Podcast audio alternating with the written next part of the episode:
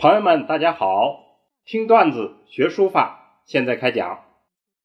上次我们讲了汉魏两晋南北朝时期的书论小结，今天我们要讲唐代的书论。我们先讲虞世南的《笔随论》，这里面的段子粗而能锐，细而能壮。粗而能锐，细而能壮。什么意思呢？就是笔画粗而有锐气，有锐锋；细而很强壮，就做到这样一种笔画。好，我们下来把原文串讲一下：用笔需手腕轻虚，用笔要手腕呢轻而虚。关于用笔有很多说法，我们不去解释它。这儿的意思就是说，要手腕轻而虚。于安吉云：“于安吉说，夫未解书意者，那些没有弄懂书意的人，一点一画皆求向本，一笔一画。”都追求象其本源，象其本源可以理解为象其本来的物象，或者象其临摹的那个原本，乃转字取拙，岂成书也？这样做反而显得很笨拙，哪里能成为好的书法呢？太缓而无筋。太急而无骨，笔画太缓慢就没有劲，太急迫就没有骨。横毫侧管，则顿慢而肉多。横着笔锋，侧着笔管，就会显得迟缓而肉太多。竖管直锋，则干枯而露骨；竖着笔管，直着笔锋，就会显得干枯而露出骨头。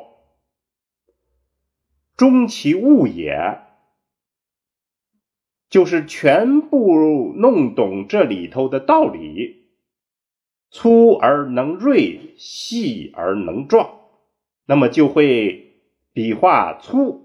而有锐气，细而显得强壮，长者不为有余，短者不为不足。长的不显得过分的长而有余，短的也不显得过分的短，显得不足。好，我们把原文整体诵读一遍。用笔。须手腕轻虚。于安吉云：“夫未解书意者，一点一画皆求本相，乃转字取拙，岂成书也？太缓而无筋，太急而无骨。”横毫侧管，则钝慢而肉多；竖管直锋，则干枯而露骨。中其物也，粗而能锐，细而能壮。长者不为有余，短者不为不足。好，下来。我们把这个段子做一些解读。这个段子上来劈头第一句话就说，用笔的方法是要手腕轻而虚。为什么要轻而虚呢？因为轻虚就可以灵活，灵活了就能表现出下面所说的书意。你要理解书意，书是一个活的整体，它是有意趣的。那么这种书意的核心，就是一种微妙的状态。这种微妙的状态，作者把它说成是粗而能锐，细而能壮，还有后面半句“长者不为有余，短者不为不足”，就是这样一种微妙的状态，是书意的核心。为什么要追求这样一种看似矛盾的状态呢？这个粗而能锐，细而能壮，这其实就是一种中和之美。什么是中和？其实就是中庸之道。喜怒哀乐之未发，谓之中；发而皆众结，谓之和。这就是对中庸之道的解释，就是喜怒哀乐没有发出来的时候叫中，发出来了以后都适度，都合乎礼节，就叫和。道家关于中和也有解释，道家认为中和是三元气之一，三元气是太阳、太阴，最后一个。中和，太阳太阴中和。